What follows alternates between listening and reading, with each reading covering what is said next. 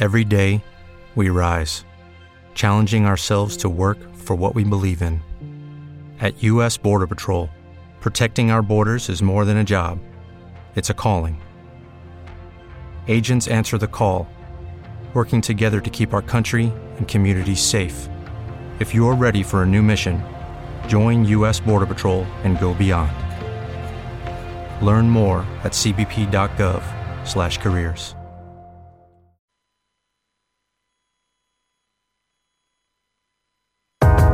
TDS Zoom. Todas las semanas, entrevistas periodísticas en la voz de los protagonistas del mercado, con el respaldo de reconocidos especialistas y profesionales. Accede desde el canal de YouTube. Estás escuchando un contenido exclusivo de Tiempo de Seguros.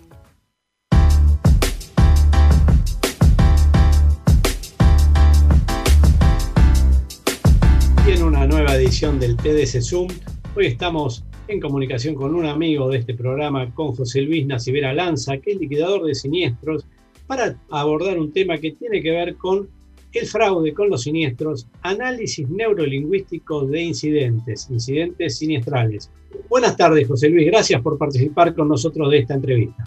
Hola Marcelo, buenas tardes, un gusto estar acá en el programa. Saludos a la audiencia.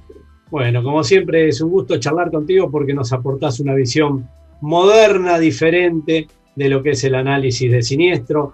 Eh, antes que nada, contame qué es esta actividad, verdad o fraude, no dejes que la historia se repita. ¿De qué va a venir esa actividad que en pocos días más se van a estar haciendo? Eh, bueno, con el desarrollo de la actividad que estoy haciendo hace tiempo de lo digital, eh, los amigos de Colombia me llamaron para participar en la tertulia, que le dicen así ellos a, a las reuniones sobre fraude en seguros y vamos a hablar con otros colegas, eh, cada uno en su especialidad, eh, sobre el fraude en seguro, los secretos de cómo detectar fraudes. En mi eh, ponencia yo iba a hablar sobre la manera novedosa de detectar los fraudes bajo la herramienta de neurolingüística, pero lo telefónico. como sabrá, yo hace tiempo estoy trabajando con la neurolingüística, que bueno, es un tema muy novedoso para el tema de comunicación y cambio, y más que nada antes hacía la entrevista eh, personal. Y me daba cuenta con el tema del movimiento ocular, la, expresión no verbal, todo eso era un elemento fundamental para saber. Pero cuando llegó el tema de la pandemia, la entrevista, digo, ¿qué pasa ahora? ¿Cómo hacemos la entrevista? Me transformé a todo lo telefónico. No estaba más, estamos a ciegas. Así que bueno, comencé un entrenamiento para hacerlo todo lo telefónico. Eh, esto de lo, la verdad o la fraude eh, involucran herramientas eh, de entrevista telefónica, así como por medio del teléfono podemos determinar si la persona sufrió o no sufrió el siniestro. Es decir, no es una entrevista que uno la hace eh, como cualquier profesional que puede existir al mercado, sino que hay que entrenarse en cómo la persona accede a la percepción de un siniestro, puede ser real o no puede ser, puede ser falso. Pero Sí. José Luis, eh, cuando vos tenés la persona enfrente, es verdad, te está dando montones de signos donde vos podés, a través de un cuestionario y de esa lectura de, las, de los símbolos que te están manifestando, sean movimientos oculares, movimiento de cabeza, duda, podés determinar tal vez que, que, hay un fraude ahí que, que, se puede investigar. Pero ¿cómo haces con una simple llamada telefónica? ¿O es la combinación de una llamada telefónica con una escucha atenta y con un cuestionario adecuado a la misma? Bueno, primero hay que entrenarse en cómo eh, mantener una conversación. Es decir, ya no le decimos ni interrogatorio ni tampoco le decimos eh, entrevista, le decimos conversación. ¿Por qué usamos este término? Porque uno de los eh, entrenamientos que estuve haciendo este último tiempo fue un curso o carrera de coaching ontológico. Y le agrego la palabra ontológico. Es decir, mediante el uso del lenguaje uno puede determinar cómo es la vivencia de la otra persona. Es increíble cómo con el uso de la palabra, con el uso de la, expresión de una situación que ha vivido, uno puede hacer preguntas poderosas y saber si esa experiencia la tuvo o no la tuvo. Primero, eh, hay que hacer bien las preguntas. Es decir, una característica fundamental es un vicio que todos tienen, es la ansiedad de que el entrevistado esté respondiendo rápido. No hay que sugerir nunca el contenido de la respuesta a la pregunta. porque uno cuando pregunta puede sugerir la, respuesta en la pregunta. No da la opciones de respuesta. Y cuando hay silencios, no apurarse a querer ayudar al, entrevistado a responder. O si no hace la pregunta, por ejemplo, eh, cómo llamó por teléfono, y uno tiene que esperar la respuesta. Porque en esa simple pregunta de cómo uno hace una llamada telefónica, por ejemplo, en un siniestro que tenga alguien que lo ayudó o colaboró, uno dice, sí, me comuniqué con un amigo. Y la pregunta es, viene, bueno, ¿cómo se comunicó? Y la respuesta del señor o de la señora va a decir, ¿y cómo me va a comunicar? Comunicándome, bueno, explíqueme cómo se comunicó. No hay que decirle, bueno, fue por teléfono, por WhatsApp, por eh, un mensaje, por mensaje de texto. Eh, o sea, hay que hacer la pregunta y esperar. Entonces, eh, una característica fundamental es lo imprevisto. Es decir, lo que dijo, la persona ya lo dijo. El silencio que haya sido un robo del celular, rotura de notebook, una rotura de un televisor, pero hay un momento clave que la persona se dio cuenta de eso. Es decir, si uno eh, denuncia un siniestro, hay un momento que se dio cuenta para poder denunciarlo, si, si no, no hubiese denunciado nada. Lo que me interesa a mí, o a todo mi equipo, es saber qué pasó a partir de ese momento. Lo que dijo, ya lo dijo. Ahora veamos qué pasó a consecuencia de lo que dijo. Y en ese momento empezamos a hablar de esto de la antología del lenguaje. Cuando uno describe la situación, eh, va explicando las cosas y viene la repregunta. En la repregunta, ahí logramos determinar si hubo un tipo de incongruencia. Claro, eh, vos te dedicás mucho a todo lo que tiene que ver fraude para robos en cajeros, robos o daños a notebook o daños a celulares o aparatología de la vivienda. Vos me decís que la denuncia está realizada, es lo más sencillo, un llamado telefónico, un mail donde uno dice, eh, mi hijo jugando a la pelota, no sé, le pegó a la notebook y se cayó al piso y se rompió. Digamos, eso vos ya lo conocés porque te lo pasa la compañía al momento de darte intervención. Vos igualmente le pedís que ella te relate ese hecho, o sea, cuénteme cómo fue que se rompió la notebook, ¿desde ahí comienza la entrevista? Eh, bueno, primero la entrevista tiene una característica. Uno cuando, cuando yo me presento, primero hay que poner el contexto de qué vamos a hablar y explicarle también, como esto es telefónico, eh, puede estar siendo monitoreada la charla. Y segundo, explicarle que también voy a tomar nota de lo que estoy diciendo y vamos a tardar tantos minutos, 7, 8 minutos. Primero se marca el contexto eh, de lo que va a ocurrir. Es decir, a la persona se le notifica qué va a ocurrir en esa charla que vamos a tener. La ventaja es que no está esperando el llamado. Cuando la persona describe la situación, le preguntamos sobre el hecho en sí. Eh, cuando recién me decías el tema de algunos riesgos, eh, trabajamos en la mayoría de, los ramos, de los riesgos, eh, y hay casos mucho más complejos. un ejemplo, hace unos años, un robo total de un auto de alta gama que denunció el robo total, lo investigué yo, todo telefónico. Es decir, fue una estrategia bastante importante, duró casi una semana. Logramos el desistimiento, no solamente del verdadero titular, porque ahí hubo un agregado también, no solamente fue robo, sino era un robo de identidad, no solamente el robo del auto, sino el robo de la identidad de la persona. Eh, Imagínate el contexto. Ahí ubicamos al verdadero titular de la identidad, le notificamos la situación, desistió de reclamo, hubo escribanos de por medio para poder certificar este, el acto este que sea eh, formal. Y después hay casos que son de todo tipo, es decir, un robo de ruedas que es la más habitual, eh, daños, préstamos de póliza, lesiones, es decir, cuando uno, puede hacer todas las entrevistas telefónicas. Convengamos que la habitualidad es que aquel que piensa en defraudar a una aseguradora tal vez piensa en ese primer paso, decir, bueno, lo denuncio y ya está, ya está denunciado. Eh, pero tal vez no se da cuenta que justamente ahí comienza la tarea del investigador cuando hay dudas y que hay recursos para poder saber fehacientemente qué es lo que ocurrió. ¿no? Yo, hago siempre una, una, metáfora. Cuando uno mueve un pie, da un paso, no piensa la cantidad de, procesos que están involucrados cuando uno da un paso. Cuando uno mueve la pierna para un paso, existe un montón. Primero, la biología. Segundo, todo el cuerpo entra en acción. Los músculos, los huesos, todo. El entrevista pasa lo mismo. Cuando uno dice una palabra, no sabe todo lo que involucra cuando dice esa palabra. Más que nada cuando explica algo. Y esto habla de la ontología del lenguaje. Es decir, acá. Sí. No, siempre le va a eh, revelar, digamos, los secretos profesionales, pero eh, ¿cuál es la, eh, el, primer, el principal indicio que a vos te indica que alguien no está diciendo la verdad? Primero, cuando no explica de manera espontánea la situación y evade la respuesta. Es decir, hay un momento clave, es cuando se da cuenta. Primero cuando se da cuenta estaba haciendo algo en ese momento la persona, ya sea por utilizar el elemento, por haber ido a poner, sintonizar un canal, por haber ido a, escuchar música, eh, cualquier situación. Es decir, hay una situación. Primero cuando se da cuenta. Ahora, hay otra situación más importante, que esto donde la gente eh, se, debe, se revela cuando está mintiendo. Es que hubiese pasado si eso no ocurría. Fíjate vos qué pregunta. ¿Cómo una persona que va a mentir piensa esa respuesta? Es decir, ¿esto cómo se pregunta? Olvidémonos del siniestro. ¿Qué hubiese pasado si eso no se hubiese producido? Es decir, si las ruedas estaban colocadas, si el televisor estaba sano, si el teléfono estaba en buen estado, lo iba a usar. Es decir, siempre uno va a hacer algo con esa situación que iba a utilizar del elemento que tiene asegurado.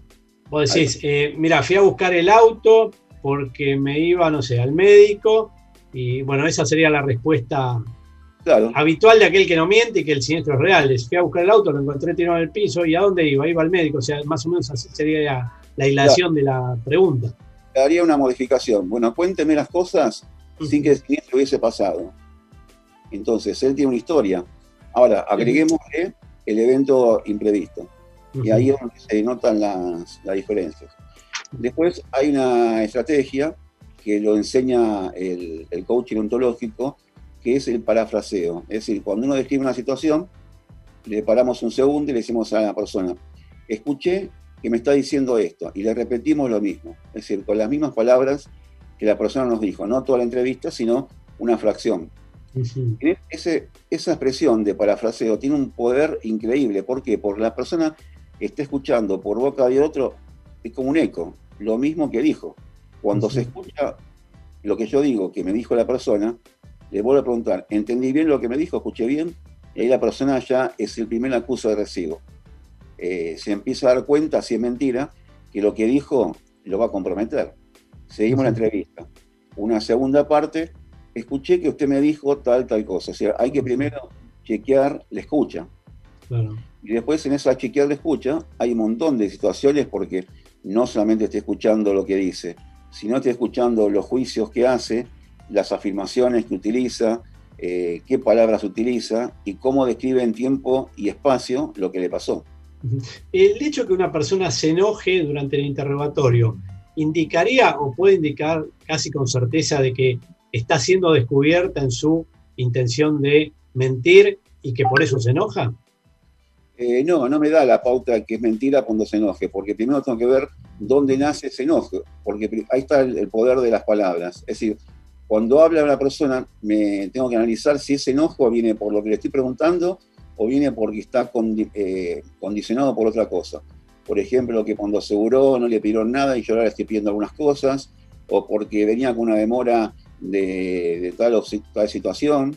Es decir, no tengo que determinar que el contexto de la entrevista esté, sea puro, transparente. Por eso cuando me presento, evaluamos esto para no tener ningún contaminante en la entrevista. Ahora sí, hay enojos que sí delotan cuando está mintiendo. Por ejemplo, eh, cuando le pregunto datos de un tercero que ayudó o alguien que estuvo viendo o que pudo haber sabido de algo. Es decir, hay enojos que sí condicionan que está mintiendo. Otros enojos no, por eso hay que evaluarlo dónde proviene ese enojo.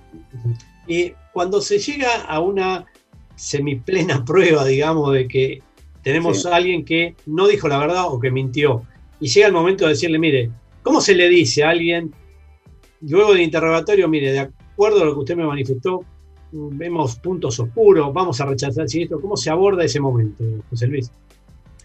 Bueno, primero volvemos a lo que te comenté recién, eh, decirle eh, a la persona lo que escuché. Entonces, en el escuchar, le voy repitiendo aquellas cosas que me dijo, pero haciendo muy mucho hincapié en aquellas que me di cuenta que no existieron, que las cosas no, no pasaron. Entonces, ahí la persona escucha y va acusando un recibo interno de que está siendo comprometido en una veracidad.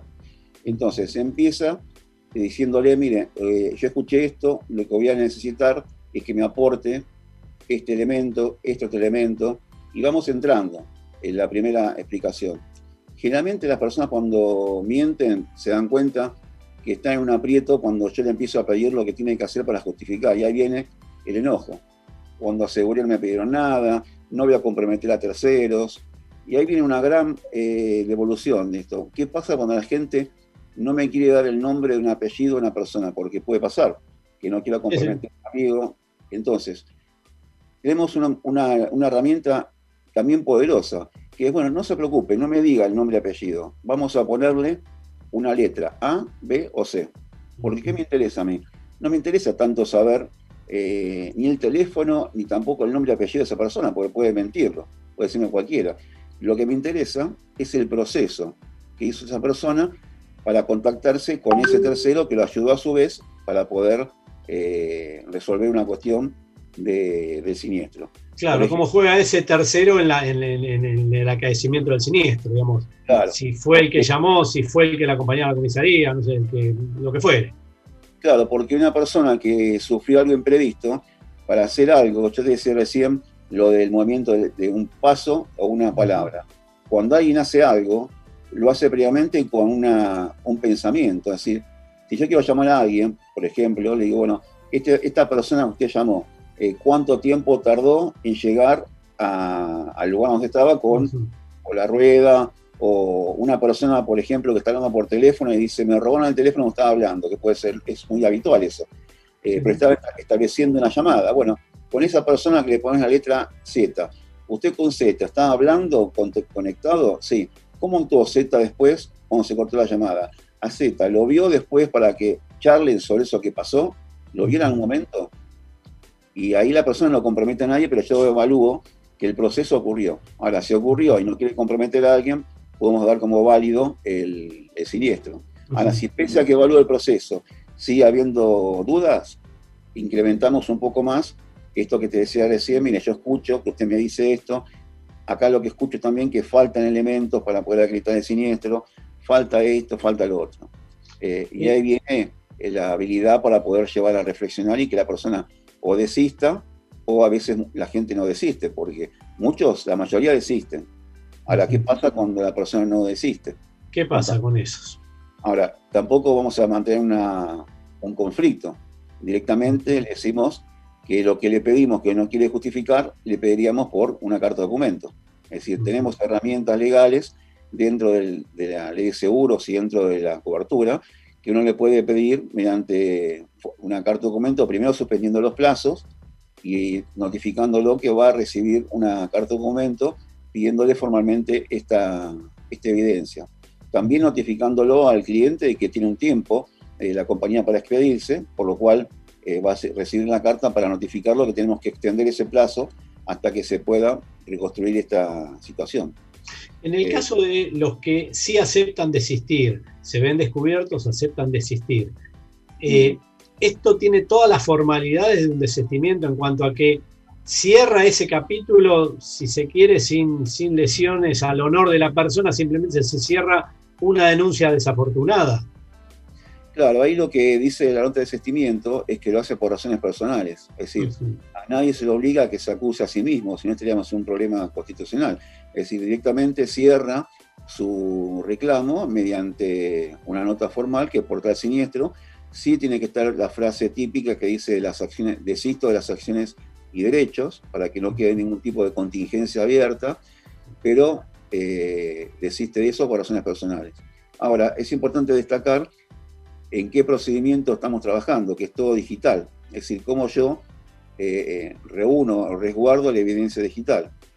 Primero, acreditamos la identidad de la persona, siempre de manera digital, copia de documento, antecedentes que tenemos previo a la entrevista, último domicilio, uno cuando hace un chequeo cuando llama por un banco, le pregunta preguntas de seguridad.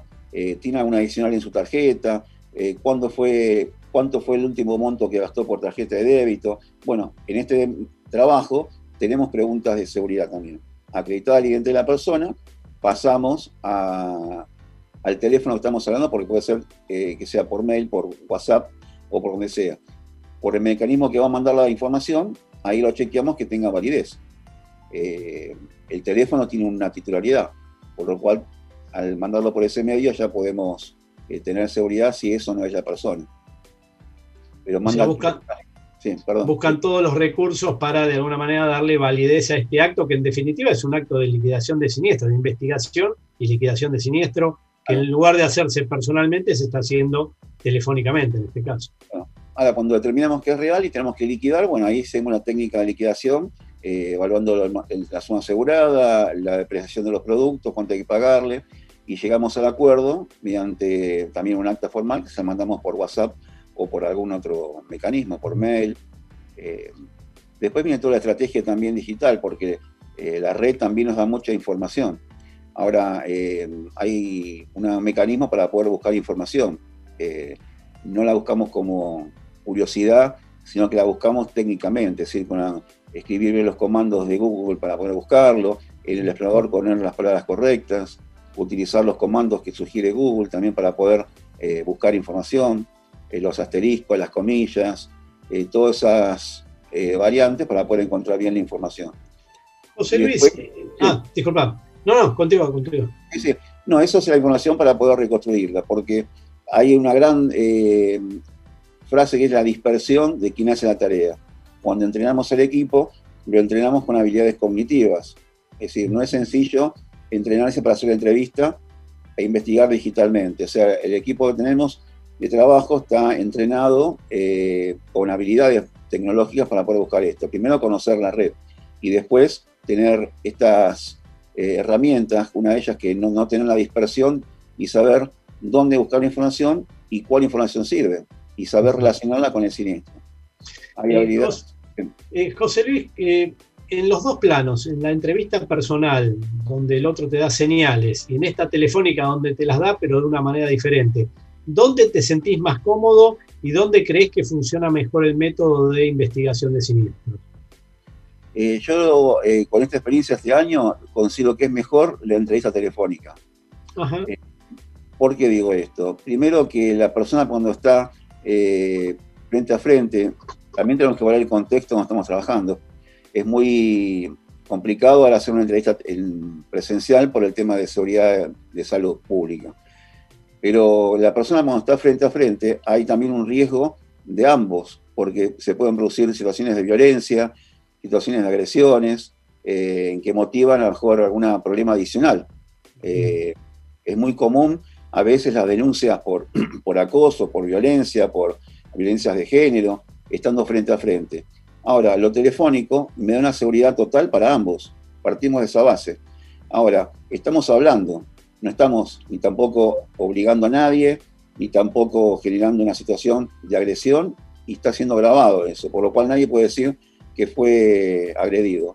Ahora, cuando se logra un desistimiento, es un acto mucho más voluntario que el que hago presencial. ¿Por qué? Porque yo estoy mandándole una nota a una persona por un medio digital. Esa persona tiene que recibir la nota, leerla, imprimirla o pasarla limpio. Hay todo un montón de actos voluntarios que es imposible que me digan que fue presionado.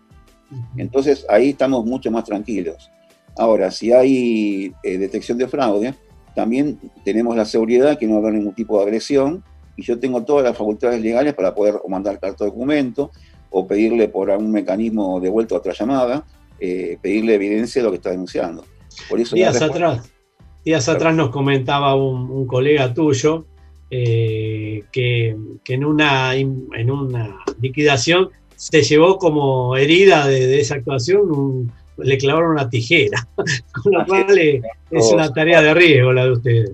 Es una eh, tarea de riesgo, dentro de este contexto es mucho más seguro. Y si querés conocer un caso muy simpático dentro de lo telefónico, tenemos eh, una pareja, eh, marido y mujer, que trabajan en el equipo, Romina y Alejandro, de Tandil, viven en Tandil y trabajamos en todo el país.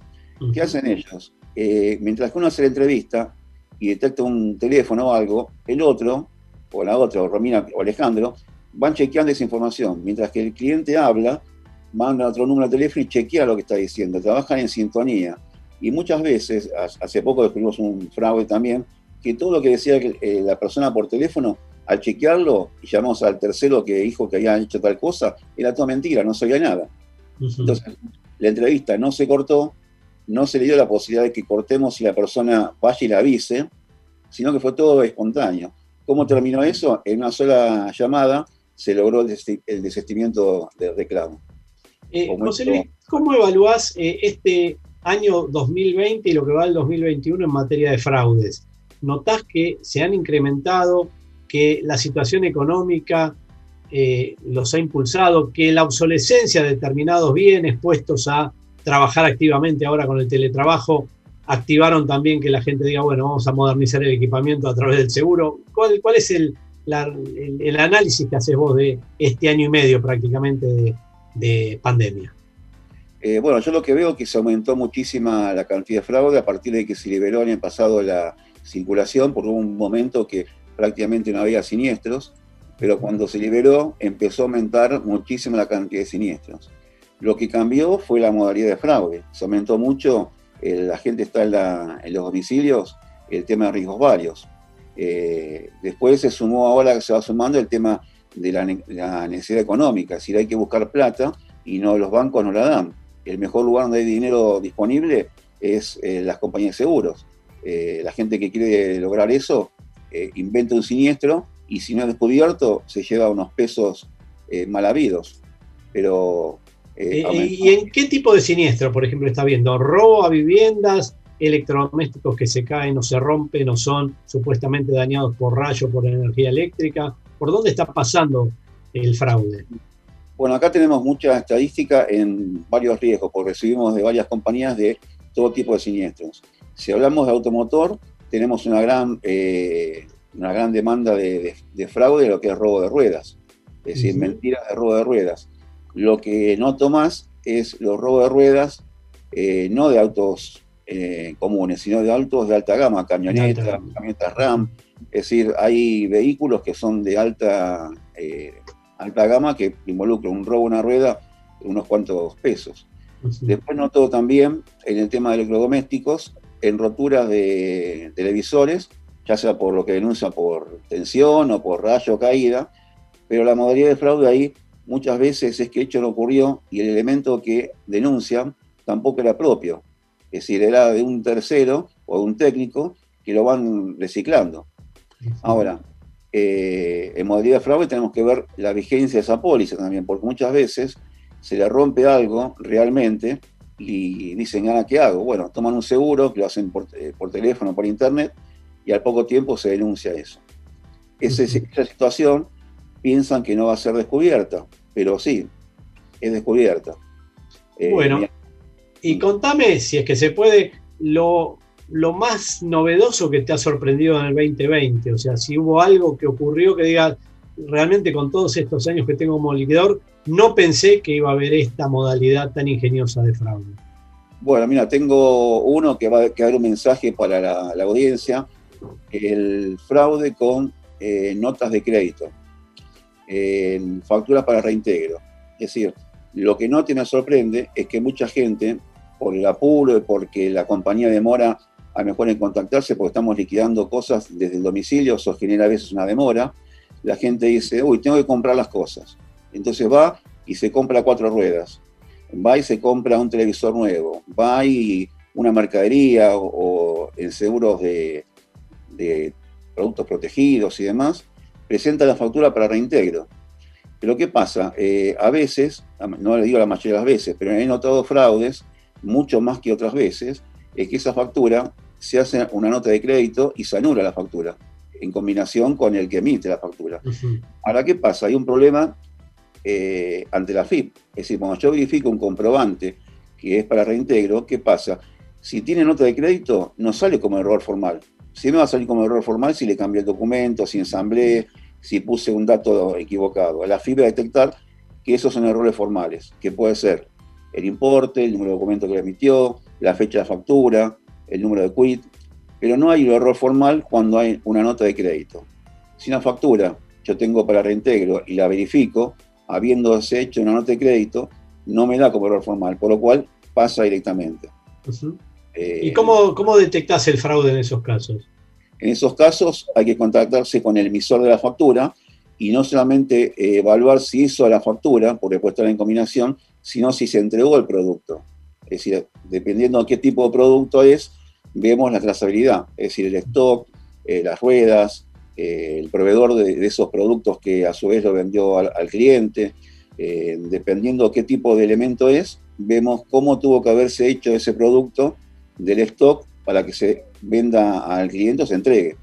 Hay veces que hace mucho tiempo eh, también la gente compraba sin estar en combinación con el comerciante y decía, bueno, yo le voy a pagar cuando eh, la compañía me lo reintegre. Y la persona no parecía más a, pagarlo. Y el comerciante, ¿qué me ha pasado? Que no era de mala intención, dice, mira, yo la factura la anulé porque me pidió la factura, venía a pagar en una semana y nunca más apareció, tuve que anularla. Pero esa factura siguió el curso. Lo que quiere esa persona es quedarse con la factura original. Eso es un, fraude dentro de la documentación legal, porque es documentación legal, no está eh, fraguada. Y José Luis, ¿cómo se considera dentro de un siniestro cuando yo compro algo, supongamos que compro una rueda, pero hay una promoción donde por X motivo me devuelven el 30% a mi tarjeta de crédito mediante una devolución, qué sé yo, comercial. Eh, ¿Esa devolución que me hacen a mí es mía o debiera formar parte como un costo menor del siniestro? Bueno, ahí depende de la interpretación de la, compañía, pero debería formar parte como ahorro del siniestro, pero también eh, si la persona requiere eso, es un beneficio que tuvo en ese momento y el producto vale, tiene un valor. La compañía lo que tiene que eh, pagar es el valor real del producto. Ahora, si el cliente recibió un descuento porque era amigo, porque era familiar, o eso está ajeno a la liquidación. Es decir, cómo el cliente se ahorró la plata, ahora distinto que tenga una factura con impuestos, que hay que descontar el IVA y esas cosas. Pero las promociones eh, es un tema debatible también. Hay que ver. Eh, todavía se siguen viendo muchas facturas apócrifas, o sea, hechas con un, un PDF modificado y cuando vos pedís la documentación del comprobante de compra de ese bien, te mandan eso y, sigue pasando o ya se verifican todas las facturas y eso es un freno a ese intento de fraude. Mira, no estoy, eh, viendo tanto, tanta eh, armado de facturas, pero sí está sucediendo. Eh, cuando alguien fabrica una factura, ya es muy desprolija. Es decir, lo que estoy viendo ahora que la tecnología también ayudó a que alguien empiece una artesanía, he visto muchos fraudes de ese tipo, pero como se fabrican, se verifican todos, eh, parece todo real. Por eso eh, es muy recomendable la verificación de la FIP, pero también la verificación con el llamado telefónico, con el número de quit, verificando bien toda la, situación de, la cadena de esa factura. He visto casos muy bonitos, muy buenos, preparados para... Eh, uno no se da cuenta a simple vista que está, está factura fraguada pero bueno, verificando todo lo podemos detectar.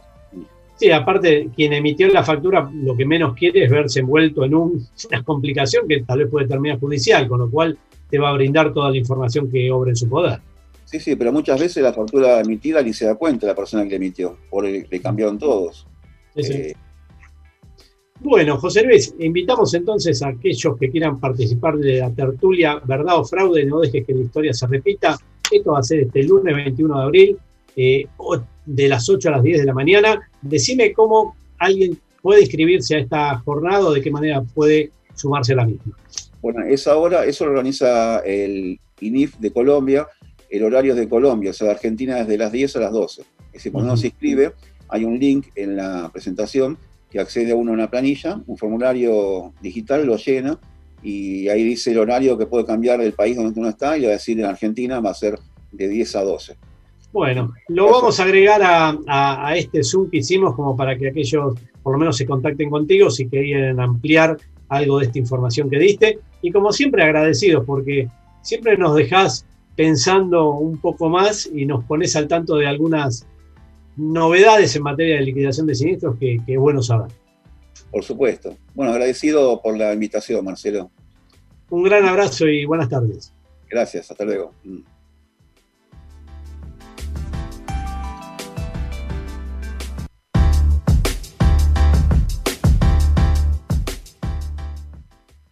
Lucky Land slots, you can get lucky just about anywhere. Dearly beloved, we are gathered here today to. Has anyone seen the bride and groom? Sorry, sorry, we're here. We were getting lucky in the limo and we lost track of time. No, Lucky Land Casino, with cash prizes that add up quicker than a guest registry. In that case, I pronounce you lucky.